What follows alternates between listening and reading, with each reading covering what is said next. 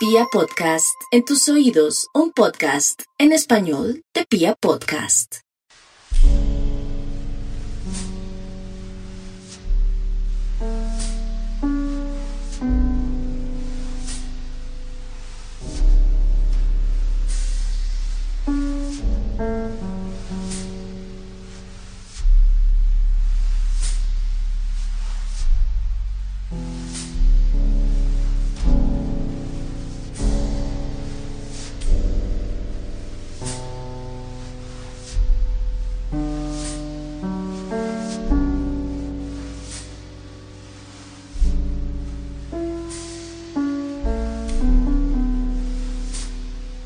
Dios dijo, sea la luz.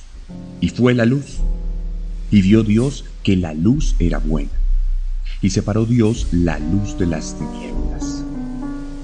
¿Y qué era, en esencia, esa luz que hizo Dios? Esa luz era fuego, pues es el fuego el origen de la vida misma. Es el fuego el que nos permite la dicha de la existencia la bienaventuranza del desarrollo y la semilla del conocimiento. Gracias a Prometeo por robar el don del fuego a los dioses para entregarlo a nosotros los mortales. Alabadas sean las vírgenes vestales que procuraron la seguridad de las llamas incandescentes que nos dieron luz y libertad. Benditos sean los volcanes, hogar incuestionable de la fuerza radical que el mundo que habitamos. Como el mundo, yo nací del fuego. Vengo de las llamas ardientes del odio y mi propósito es rescatar la verdad de las cenizas, pues como en tiempos de antaño, el fuego fue la herramienta de expiación de los pecados y hoy vuelve a surgir como la herramienta de la justicia la venganza y el santo orden que nos ha sido esquivo durante tantos años. Ahora navego entre las olas incandescentes, mientras las estrellas fugaces del cielo, también hechas fuego, me guían por el periplo apocalíptico que me fue destinado desde que abrí los ojos en las entrañas de mi madre. Bienaventurados los que limpiarán sus almas con el fulgor de mis alas, pues su última exhalación les dará la virtud del perdón eterno que los liberará de las fauces implacables del Hades. Nos vemos en los campos elíseos, allá donde no hay lugar para la oscuridad. Este es un fragmento de mi próximo libro, Fuego el cual voy a lanzar en un evento en vivo el 5 de diciembre y que ya está disponible en preventa. Es una voz que proviene de un adicto a las conflagraciones, una sombra como de la que hablaremos hoy. Bienvenidos y bienvenidas a la cuarta entrega de la cuarta temporada de Serialmente, capítulo 129 de un podcast con contenido muy gráfico.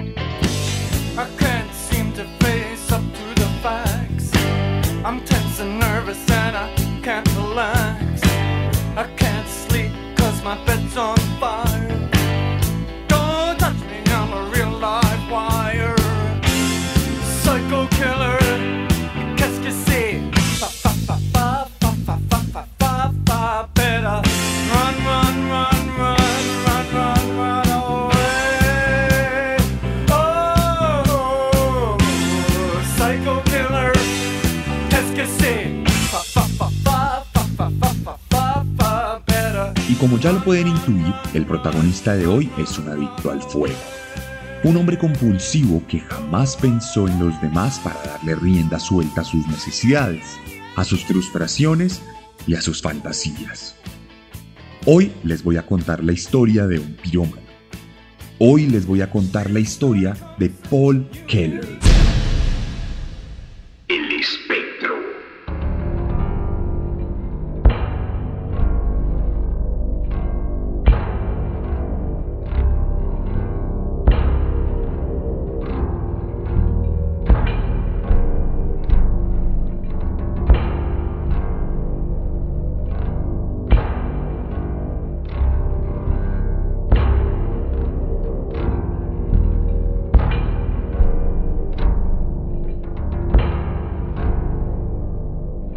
Paul Kenneth Keller nació en el condado de Everett, en Washington, el 6 de enero de 1966 en el seno de una familia de luteranos, supremamente practicantes llamados George y Margaret.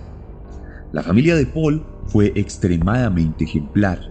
Aquí no podemos hablar de falta de afecto, no podemos hablar de padres ausentes o de algún tipo de trauma, por lo menos en todo lo que compromete la infancia temprana de nuestro protagonista.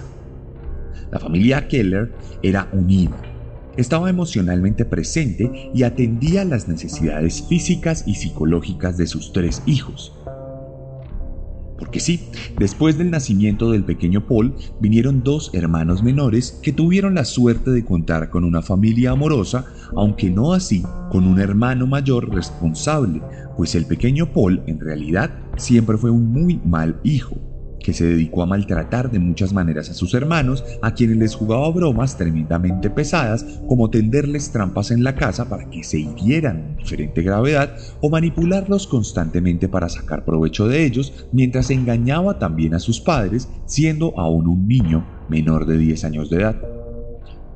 Preocupados, los Keller llevaron al pequeño a que le hicieran una serie de exámenes psicológicos que determinaron que el niño no tenía nada más que un síndrome de personalidad hiperactiva y que no había nada de qué preocuparse, pues era una condición que podía ser tratada con medicamento constante y con ciertos ejercicios de comportamiento. En el marco de estos estudios, donde debió determinarse un problema grave, lo que sí se tuvo en cuenta es que al nacer Paul tuvo una serie de percances que lo llevaron a ahogarse con su propio cordón umbilical, lo que ha llevado a algunos investigadores a sugerir que esto pudo ocasionar el desarrollo nebuloso de la personalidad siniestra del niño, pues durante el parto el bebé tuvo una gran pérdida de sangre y de oxígeno que pudo malformar su cerebro desde que llegó a este mundo. De cualquier manera, los padres del joven intentaron ajustar su camino a medida que se hacía más grande, llegando incluso a remitirlo a una granja de trabajo que tenía como objetivo mejorar el comportamiento y las aspiraciones del muchacho. Sin embargo, las actitudes de Keller eran cada vez más raras. En el colegio nunca tuvo la habilidad de socializar de forma efectiva con los demás estudiantes. Nunca llevó amigos a la casa nunca fue invitado a una fiesta de cumpleaños y nunca tuvo interés romántico, mucho menos una novia. Para agregar más extrañeza a su infancia, cuando tenía entre 7 y 8 años, comenzó a interesarse en el fuego. Inicialmente, el interés se suscitó a través de lo que parecía ser una curiosidad típica de un niño de aquella edad. Primero, la fascinación por el fuego comenzó con pequeños incendios que él mismo ocasionaba en las inmediaciones de su casa. Luego, como suele pasar en estos casos, comenzó a interesarse también por la figura de los bomberos, comprando juguetes relacionados a esta profesión y más adelante buscando elementos reales como cascos o partes del uniforme. A medida que crecía y siendo un adolescente, el joven se hizo a una radio que modificó para poder interceptar las señales de comunicación del cuerpo de bomberos de su ciudad, lo que le permitió poder ir a los lugares donde se reportaban incendios. Allí, inicialmente, se maravillaba con la imagen de las casas siendo consumidas por las llamas feroces y más adelante se sentía cómodo en medio del gremio de bomberos, para los cuales empezó a hacerse conocido por sus visitas. En este punto de su vida, aseguraría años más tarde, y en medio de uno de los innumerables espacios en los que compartió con los bomberos, uno de ellos se aprovechó de él en varias ocasiones, manipulándolo para que le practicara sexo oral en más de una ocasión. El mismo Paul asegura que esto ocurrió durante varios meses y que igualmente siguió manteniendo una relación cordial con el hombre con quien tuvo contacto durante varios años. El mismo psicópata no sabe cómo relacionar esto con su compulsión con el fuego, pero asegura que de alguna u otra manera sí contribuyó a ese volcán interno que tardaría años en explotar.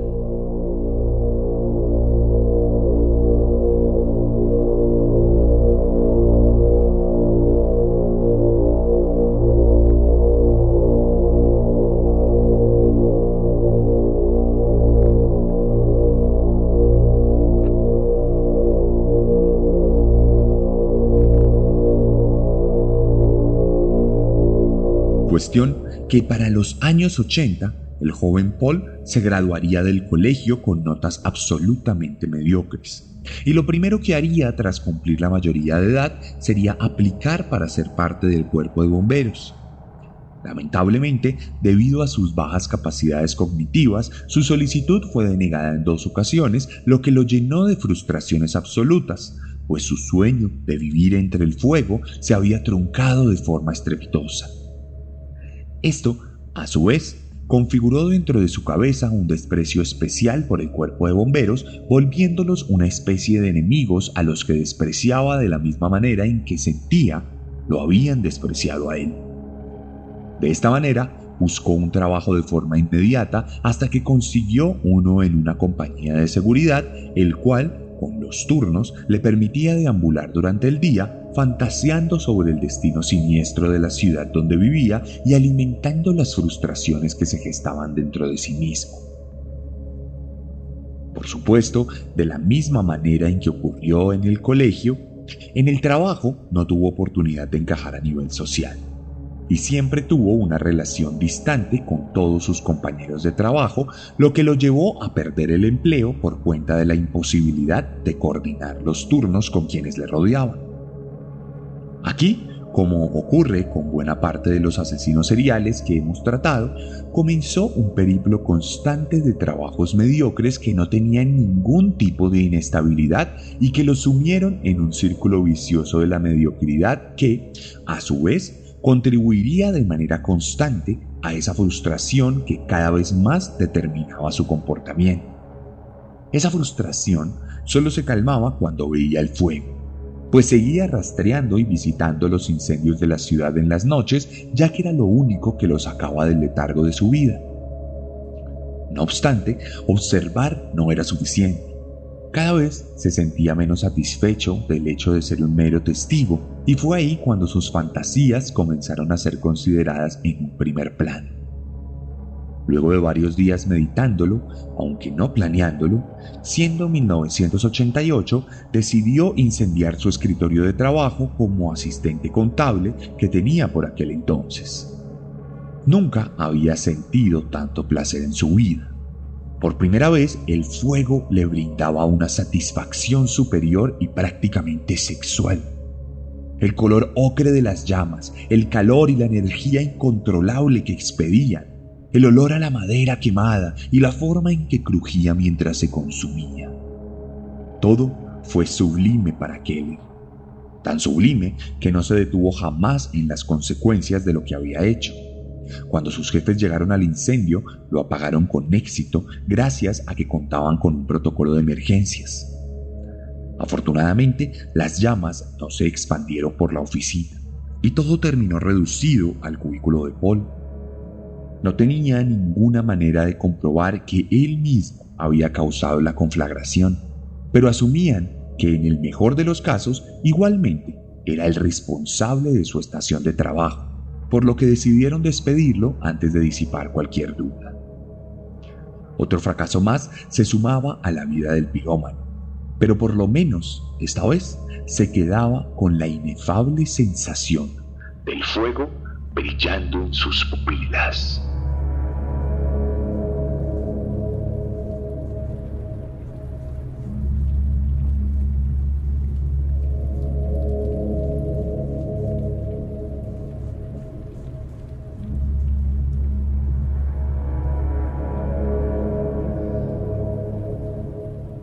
Veces, en medio de las frustraciones, hay halos de luz que tratan de brindar un poco de esperanza a quienes iluminan.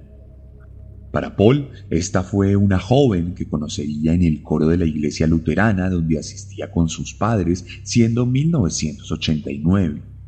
Y cuando tenía apenas 23 años, se sintió flechado por la joven a la que pudo cortejar gracias al contexto que les unía. El campo parecía allanado por el dios al que le cantaban, y no importó la incomodidad de su comportamiento. Luego de unos meses de ires y venires, logró casarse con aquella jovencita, manteniendo una relación bastante intensa y convulsa. En realidad, y a pesar de mostrarse tímido y retraído, Paul Keller tenía unos picos de ira tremendamente explosivos e incendiarios. Cada vez que tenía una pequeña discusión con su pareja, explotaba en ataques incontrolables en los que rompía partes de la casa y en más de una ocasión golpeaba a su pareja. Todo para luego volver de forma fugaz a estado de calma, como si se tratara absolutamente de otra persona. En este caso, y a diferencia de muchas ocasiones, su esposa no soportó mucho este comportamiento y tras pocos meses le pidió el divorcio. Esto, sin duda, marcó una antes y un después en la vida de Kelly. Desde ese momento su personalidad dócil fue reemplazada por una completamente violenta y agresiva. Su padre, quien tenía una empresa de publicidad, decidió darle trabajo como agente comercial en afán de salvar a su hijo del abismo. Sin embargo, Paul era tremendamente violento en su trabajo. No toleraba que nadie le cuestionara o le señalara algún error, pues enloquecía absolutamente, en especial con sus hermanos, quienes también trabajaban en la agencia y quienes eran el blanco principal de sus agresiones de la misma manera en que ocurrió cuando era un niño. Aunado a esto, Keller comenzó a lidiar con sus frustraciones de la peor forma posible, consumiendo alcohol y otras drogas que lo llevaban a un estado de inconsciencia en el que sus aspectos más secretos y oscuros salían a flote, entre ellos, por supuesto, el gusto por el fuego, pero también una adicción incipiente a la pornografía. Todo este comportamiento errático llevó a sus padres a ponerle un ultimátum de despedirlo de la empresa si no recomponía su camino. El señor Keller jamás se imaginaría lo que se estaba gestando al interior de la mente de su hijo.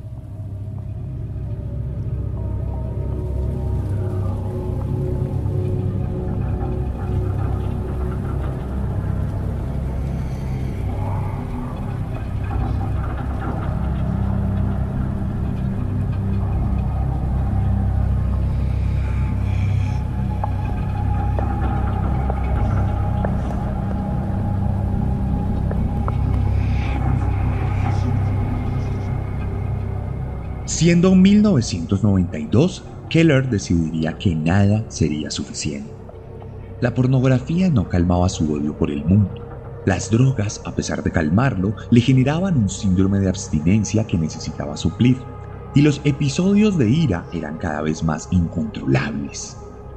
En ese momento recordó la sensación de plenitud que había tenido cuando quemó su escritorio recordó que la naturaleza de las llamas era distinta cuando era provocada por él, y entonces decidió sucumbir ante el deseo y se propuso a llevar a cabo incendios. Inicialmente comenzó con un incendio que en su cabeza era inocente. Decidió prender fuego a un bosque cercano a su casa en Seattle, y la sensación de poder fue absoluta. De hecho, se dice que aquella tarde invitó a su papá a ver el atardecer por considerarlo hermoso, cuando en realidad el panorama mostraba una gigantesca nube de humo, insoportable para cualquier persona normal. No obstante, en el fondo, un incendio de esa índole no compensaba de ninguna manera el tsunami de resentimiento y frustración que se desplazaba por las entrañas de nuestro protagonista. Paul era un egocéntrico narcisista, Jamás pensaba en alguien más que no fuera él. Creía que la sociedad le debía algo, que su vida fracasada se había originado en una comunidad que no supo apreciarlo en su magnificencia. Debía llamar su atención, debía hacerlos mirar hacia atrás, donde él quería. Y no había mejor herramienta para lograrlo que el fuego. No conocía otra forma de hacerlo.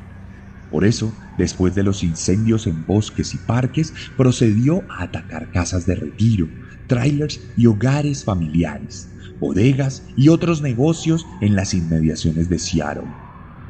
Pero también de los pueblos aledaños como Sonomish, King, Pierce y Quititas. El trabajo de Keller le permitía viajar a estos lugares como pretexto para adelantar las ventas de su padre por lo que durante el día acechaba los lugares que creía idóneos para sus fantasías pirómanas y en la noche se acercaba con su encendedor y ubicaba algún elemento inflamable que pudiese desatar el infierno. Por lo general, los incendios comenzaban con una mesa, una silla, unas cortinas o cualquier otro elemento que de no ser lo suficientemente flamable era impregnado con un bidón de gasolina que el psicópata solía comprar en alguna estación de servicio cercana. Por otro lado, Keller también desató su furia con la misma iglesia luterana donde conoció a su esposa y donde soportó tantos años de normalidad. En pocos días, varias de estas iglesias cayeron bajo las llamas y se desintegraron ante los ojos de los feligreses que sentían que el mismísimo Satanás había ascendido a la tierra para fraguar una batalla contra el bien. Una de las iglesias que más sufrió, por supuesto, fue exactamente aquella donde el joven Paul tuvo que convivir con su familia. Pero eso no detendría a la comunidad religiosa pues ésta siguió oficiando las ceremonias en el estacionamiento del recinto, ante los ojos de los vecinos conmovidos por los actos de fe.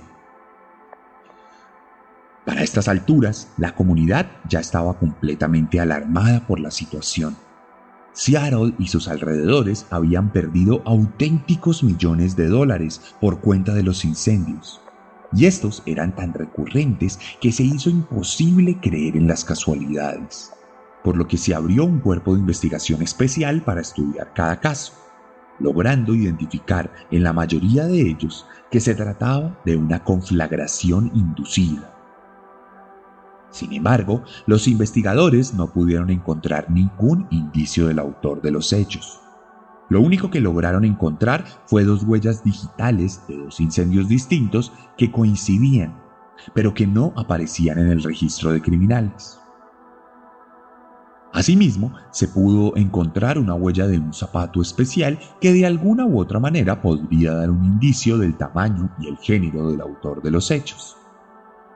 En todo caso, los investigadores estaban en ceros y por eso decidieron acudir a uno de los perfiladores criminales más importantes de la historia, John Douglas, el protagonista de Mindhunters y dueño de las investigaciones psicológicas más importantes del FBI alrededor de los asesinos seriales. Como acostumbraba a hacerlo, Douglas esgrimió un perfil que, a continuación, conocerán por primera vez traducido al español. El pirómano serial probablemente es un hombre blanco entre sus 20 y sus 30. Es un hombre que quiere golpear a la sociedad pero que no es capaz de hacerlo a la luz de la opinión pública, pues no tiene el coraje para ello. Seguramente tuvo un interés particular por los incendios, mostrando estas fijaciones desde pequeño. Es posible que haya desarrollado algunas características de la triada homicida, como la crueldad con animales o niños, y de posiciones nocturnas que lo llevaban a mojar la cama. Seguramente intentó en algún momento ser parte de un cuerpo policial o de bomberos, pero no lo logró, lo que sentaría las bases de su frustración. El pirómano debe ser una persona solitaria, sin relaciones exitosas con las mujeres. En la escuela seguramente fue una social sin muchos amigos que nunca pudo desarrollar su verdadero potencial lo que lo llevó a tener fuertes problemas de autoestima que siempre ha procurado mitigar vistiéndose de forma prolija. Por eso mismo, seguramente tiene poca tolerancia a las críticas y comportamientos violentos cuando se le confronta de la manera más mínima. Con seguridad, sus intereses pornográficos girarán en torno al sadomasoquismo y a los ejercicios de control. De seguro ha logrado tener un trabajo decente que le brinde la oportunidad de comprar ropa de buena calidad y hasta un auto, aunque en secreto se sentirá igual de frustrado. Frustración que solo se aleja cuando puede incendiar algo, llamando la atención de la gente. De seguro tiene un trabajo como vendedor o algo parecido que le permite viajar por distintos pueblos donde suele cometer sus crímenes. Este es un tipo de trabajo típico que pueden tener los criminales seriales. Con seguridad, los episodios de piromanía comenzaron con algún catalizador estresante que determinó su vida, como una ruptura amorosa o un despido. De seguro, mientras los incendios avanzan, debe estar sumamente interesado en los periódicos donde posiblemente se encontró a sí mismo. Finalmente, en cuanto se entere de que hay una investigación por sus crímenes, pondrá un tiempo límite de tres meses para la captura. Como podemos ver, la fama de Douglas no fue infundada y el investigador acertó en prácticamente todos los aspectos del agresor serial.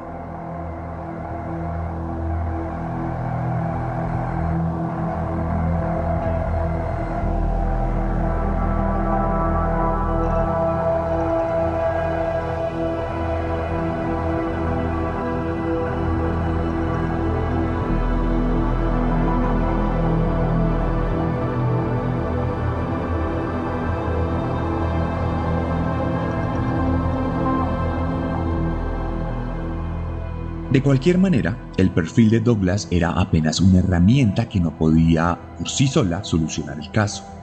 Además, Keller se había especializado en el análisis de comportamiento de los bomberos, llegando a identificar plenamente las estaciones más cercanas a los incendios y los tiempos de respuesta, por lo que la facilidad de maniobrabilidad lo llevó incluso a jugar con ellos, desatando varios incendios en una misma noche, moviéndose por la ciudad y viendo cómo los bomberos tardaban más en llegar de lo que él tardaba en esfumarse. Esto le acarrearía el apodo con el que sería conocido, el espectro, pues mientras causaba millones de dólares en daños, su rastro era imposible de seguir. Se cree que Paul no tenía necesariamente una intención explícita de asesinar personas. Nunca incendió a alguna de forma directa, pero tampoco es que le importara la integridad de la gente. Durante meses de actividad incendió varios lugares a sabiendas de que estaban habitados, y solo la rápida reacción de las personas les permitió evitar que terminaran calcinadas bajo las llamas del espectro. A medida que pasaban las semanas, los incendios continuaban, y el cerco no se cerraba sobre Paul. Algunos testigos declararon que habían visto a un hombre bien vestido manejando un vehículo de un estilo particular, con unas placas de rentado y un letrero de una empresa de publicidad en la ventana. Incluso los investigadores llamaron a varias empresas de publicidad para preguntar, incluyendo la del padre de Paul, pero decidieron descartar esta pista porque no podían determinar con exactitud cuál era la empresa de publicidad del letrero. Entonces, mientras la investigación infructuosa avanzaba, pasaría lo peor.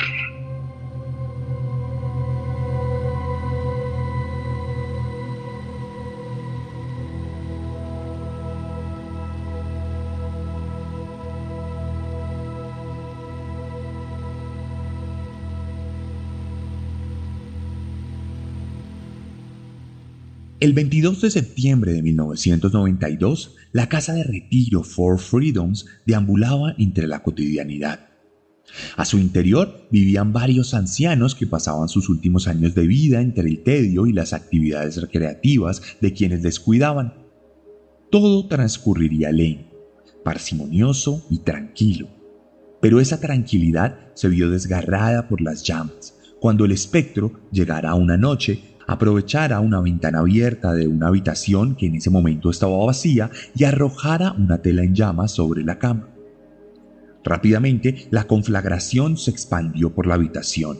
Los ojos de Paul brillaron de felicidad a medida que la destrucción se abría camino y salía de la recámara para invadir el pasillo y posteriormente las demás habitaciones. Pronto los gritos de terror y los tosidos se hicieron protagonistas como si de alguna manera ambientaran la destrucción del lugar con su melodía siniestra y desesperada. Todos intentaron evacuar, pero había ancianos muy lentos por su avanzada edad. Las llamas cerraron las puertas, se robaron el oxígeno y recubrieron cada rincón de la casa de retiro con el humo denso y negro que les caracterizaba. Bertha Nelson, de 93 años, no pudo abrir la puerta de su cuarto porque la chapa se había derretido con el calor. Pronto sus pulmones también se llenaron de humo y víctima de la asfixia sucumbió ante el poder de las llamas hasta ahogarse. Mary Orris, de 77 años, sufrió la misma suerte, pero en el comedor comunitario, donde fue relegada por los demás presas del pánico, y perdió su vida ahogada por el humo. Y Adeline Stockness, de 70 años, sufrió un infarto en medio del caos que la fulminó mucho antes de que las llamas pudieran hacerlo. Lo peor es que las autoridades determinaron que aquel incendio había sido accidental y que se debió a que uno de los inquilinos había dejado un cigarrillo prendido sobre la cama, por lo que no hubo muchas más investigaciones al respecto. Aquella noche se había saldado con tres muertos por cuenta del espectro. Todavía quedarían unos cinco meses de noches llenas de fuego.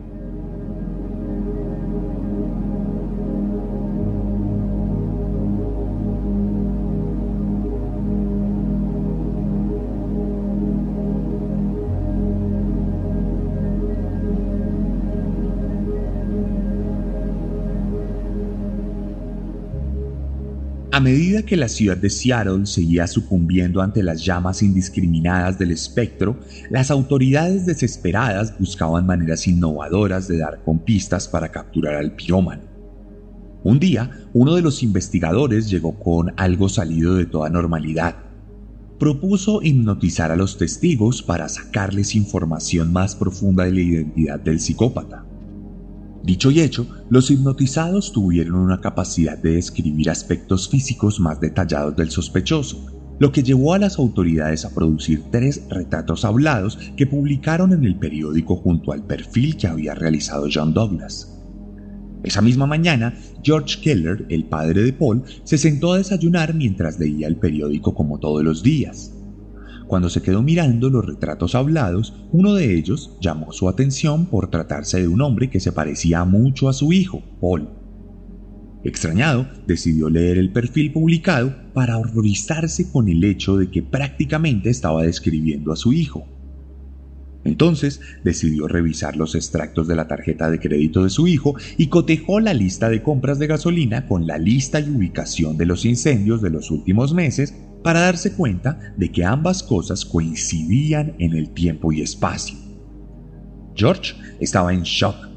Tenía serios indicios de que su hijo era el responsable del fuego de Seattle, pero no podía estar 100% seguro, por lo que acudió a las autoridades con sus descubrimientos para que los investigadores pudieran terminar el trabajo.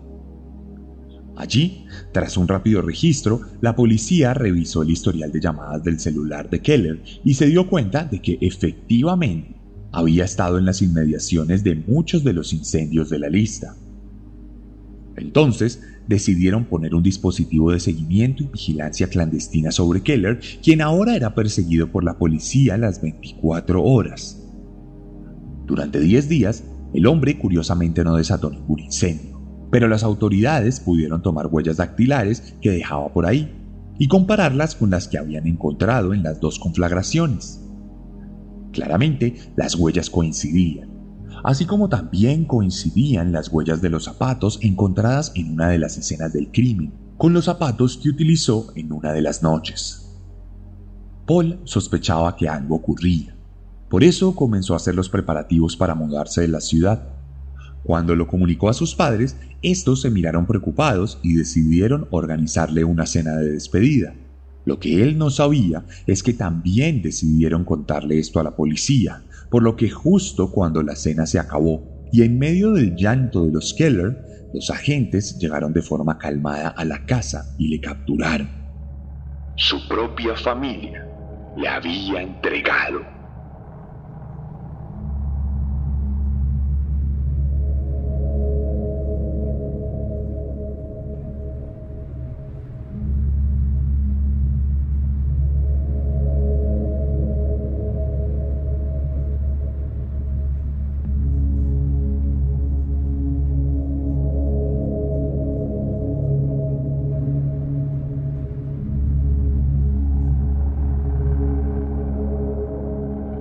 Teniendo en cuenta el perfil psicológico que se tenía sobre Keller, los policías decidieron desplegar un gigantesco operativo para llevar al hombre a la comisaría, pues consideraban que si lo hacían sentir importante, más se confesaría sus crímenes para ganar su propio ego. Cuando le metieron a la sala de interrogatorio, había preparado una gran parafernalia con fotos de los incendios y una gran imagen de él con el letrero de identificado. Delante de todo esto estaba su propio padre, quien entre lágrimas le dijo que todo había terminado. El primer interrogatorio había durado apenas 15 minutos, suficiente para que el espectro confesara ser el autor de más de 76 incendios, incluyendo muchísimos más que no estaban en la lista de la policía. Más adelante admitiría otros más pero estos no serían incluidos en la investigación por falta de pruebas. En marzo de 1993 comenzaría el juicio del pirómano. Allí finalmente se declararía culpable de 32 cargos por prender en llamas diferentes instalaciones. Esto le valdría una condena de 75 años de prisión. Meses después, tras una serie de pesquisas y de nuevas confesiones, se determinaría su autoría en el incendio de Four Freedoms, donde murieron tres personas. Por lo que en marzo de 1994 sería juzgado por tres asesinatos en primer grado, de los cuales él mismo se declaró culpable de dos de ellos, asegurando que aquella mujer que murió de un infarto no era su responsabilidad. En cualquier caso, al final fue condenado por las tres muertas, lo que le valió una condena de 99 años, la cual se encuentra purgando en este momento. Al final, si llegase a cumplir toda su pena, con rebajas incluidas, no saldría de prisión sino hasta el 2078, por lo que podemos decir que pasará el resto de su vida tras las rejas. Mientras tanto, su padre George recibió la recompensa de 25 mil dólares que estaba ofreciendo la policía. Rápidamente donó este dinero a la iglesia luterana para que ésta recuperara las instalaciones incendiadas y las repartiera entre las familias afectadas. En varias entrevistas y comunicados, el hombre y su familia pidieron perdón por las acciones de su hijo y se mostraron muy apenados y avergonzados por lo que había pasado. Como la familia decente que siempre fueron, los Keller demostraron que hay excepciones a la regla de un entorno familiar ausente a la hora de crear psicópatas.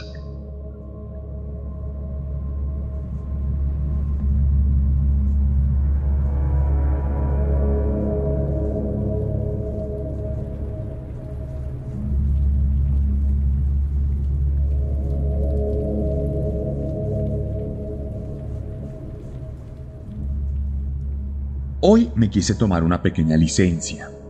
Si nos remitimos a lo estricto, Paul Keller no es un asesino serial.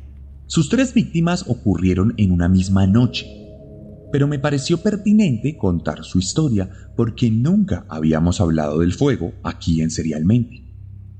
Si bien la compulsión de Keller no lo llevó a destripar con sus manos a otros seres humanos, sí es claro que sufría de una psicopatía serial que lo llevaba a cometer actos reprochables sin importarle las consecuencias sobre la vida de otras personas. De cualquier manera, la historia del espectro se hizo muy popular en Estados Unidos. Años después de su apresamiento, la CBS sacó una película sobre él llamada Not Our Son, No Nuestro Hijo, protagonizada por Neil Patrick Harris, quien luego se haría famoso por su papel de Barney Stinson en la serie de comedia How I Met Your Mother. Asimismo, fue mencionado en un capítulo de Criminal Minds y tuvo varias entrevistas en prisión donde aseguró que cuando incendiaba cosas dejaba de sentir ansiedad y compulsiones, pero que no se sentía particularmente feliz en esos momentos. El espectro es una de las historias de fuego que contaremos aquí en esta temporada de Serialmente, a propósito del lanzamiento de mi nuevo libro que lleva el mismo nombre. Fuego.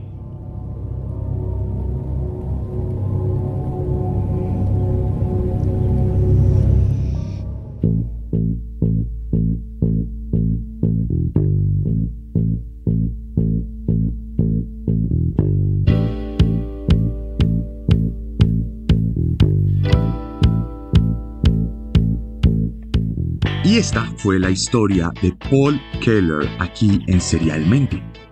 Si les gustó mi forma de narrar, lo mejor que pueden hacer para ayudarnos a crecer y para apoyarnos es compartir nuestros capítulos. Recuerden ponerlos en sus redes sociales, en sus historias, en todo lado. Compártanlo con sus amigos, con sus allegados, con sus familiares, que todo esto nos va a servir para seguir creciendo y cumpliendo este sueño. Recuerden que les vamos a dejar en redes sociales una publicación con las fotos de este hombre con algunas imágenes de referencia donde nos gustaría que dejaran sus comentarios. Si está escuchando esto en YouTube, también le pido que deje comentarios en la publicación para ayudarnos a crecer. Recuerde seguirnos en nuestras redes sociales. En Instagram estoy como arroba elarracadas, arroba el guion bajo guion bajo arracadas y también estoy como arroba serialmente oficial. En TikTok me encuentran como arroba serialmente y también estoy en Twitter como elarracadas.